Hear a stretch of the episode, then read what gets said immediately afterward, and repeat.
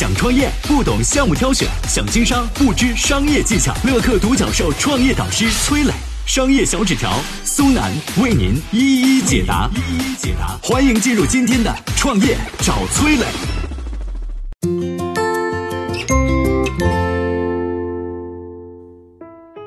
含着金钥匙长大的富二代，为何拒绝继承数十亿家产，选择创业？他又如何凭实力打造出厨电行业一线品牌方太的呢？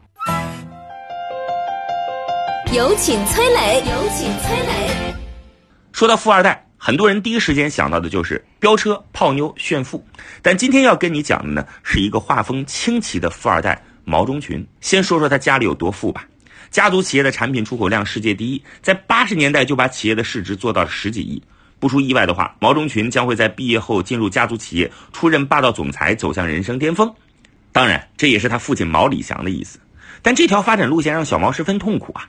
他从小就很有主见，对父亲的生意并不感兴趣。虽然家里公司的点火枪业务已经做到了全国出口量第一，但他觉得这活啊技术含量过低，迟早得打价格战，长远来看没什么发展前景。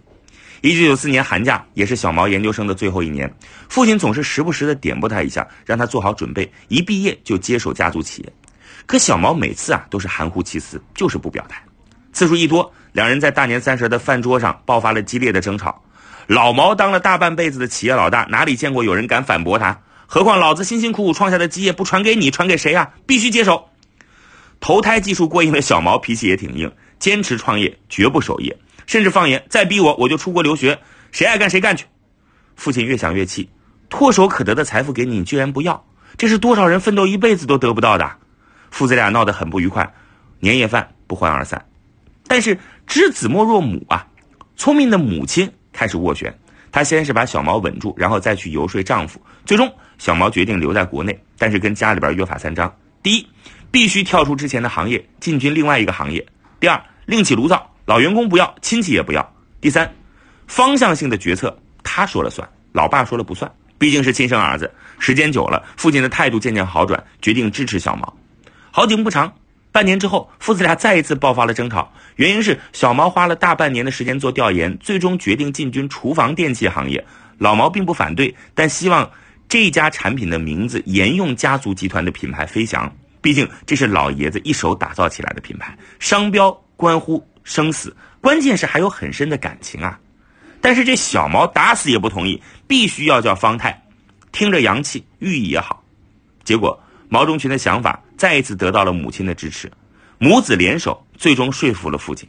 一九九六年，方太正式成立，富二代毛中群开始了自己的创业路。那么他是如何跨行业将方太打造成厨电一线品牌的呢？我们有请商业小纸条。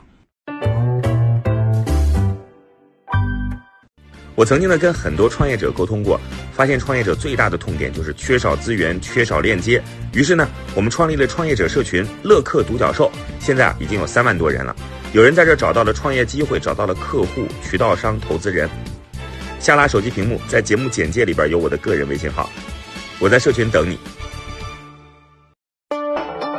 有请商业小纸条，请商业小纸条。方太刚成立那会儿规模很小，而且当时市场上已经有了两百五十多家厨电厂商，他们大多数挤在中低端市场狂打价格战。这么大块蛋糕，我吃不上一口啊！你也别想吃，这是当时所有厂商们的普遍想法。但是毛中群敏锐地观察到，抽油烟机没有洋品牌，而且高端市场几乎空白，可以搞。哎，这儿呢有个笑谈：抽油烟机为啥没有洋品牌呢？很简单，这吃西餐的外国人呢。他不用抽油烟啊，是吧？为了做出满意的机型，小毛当时调研了五百多位这个用户啊，他发现目前市场上的机器呢，普遍存在六大问题：吸力差、噪音大、滴油漏油、拆洗不便、外观难看还不安全。小毛由此制定了明确的战略，他觉得仿照市面上的产品没有出路，独立设计研发才是王道。当时国内家电市场还没有工业设计这么个概念呢，小毛又找到了浙江大学的教授跟学生。经过教授和学生们的深入研究，国内第一台融入工业设计理念的深度吸油烟机诞生了。看厌了大灯罩子那种机器外形，新产品一上市就博得了消费者的眼球。这油烟机还整的颜值挺高啊，喜欢尝鲜的第一批客户马上下单了。没想到质量也还挺不错的，口碑也就在街坊邻居当中传开了。第二年，方太油烟机卖出四十万台，销售额突破了一个亿，好景不长。一九九九年，行业还是迎来了价格战，竞争对手纷纷模仿方太的产品，一时间呢，小毛感到前所未有的压力。他的电话每天都会被一线的销售经理打爆：“喂，毛总啊，这机器能不能再优惠二百呀？不行的话，客人去隔壁买了。”哎，小毛呢直接挂断电话，无一例外全部拒绝。但这也难倒了靠销售业绩吃饭的员工们啊，甚至有人跑到他父亲毛礼祥那里告状啊，诉苦。然而小毛并不吃这一套，他见识过父亲的企业因为打价格战伤敌一千自损八百，最终走向没落。于是他打出了著名的三不原则，叫不打价格战、不上市、不贴牌。第一个不不打价格战，别人拼价格，他选择研发新产品，提升产品质量。虽然短期内销量出现下滑，但随着城市居民越来越重视厨房环境，越来越关注耐用消费品的品牌质量，哎，方太的策略呢很快有了明显效果，成为行业领先者。第二个步呢，就不上市。小毛之所以不上市呢，就是为了避免盲目扩张，哎，资本逐利嘛。所以为了拉动股价啊，财报当中必须呈现一种增长，而扩张可能就成了增长的最佳捷径。你可能在很多新闻当中看到过，有些大公司上市之后啊，因为扩张过于盲目，结果产品质量服务没跟上，陷入麻烦。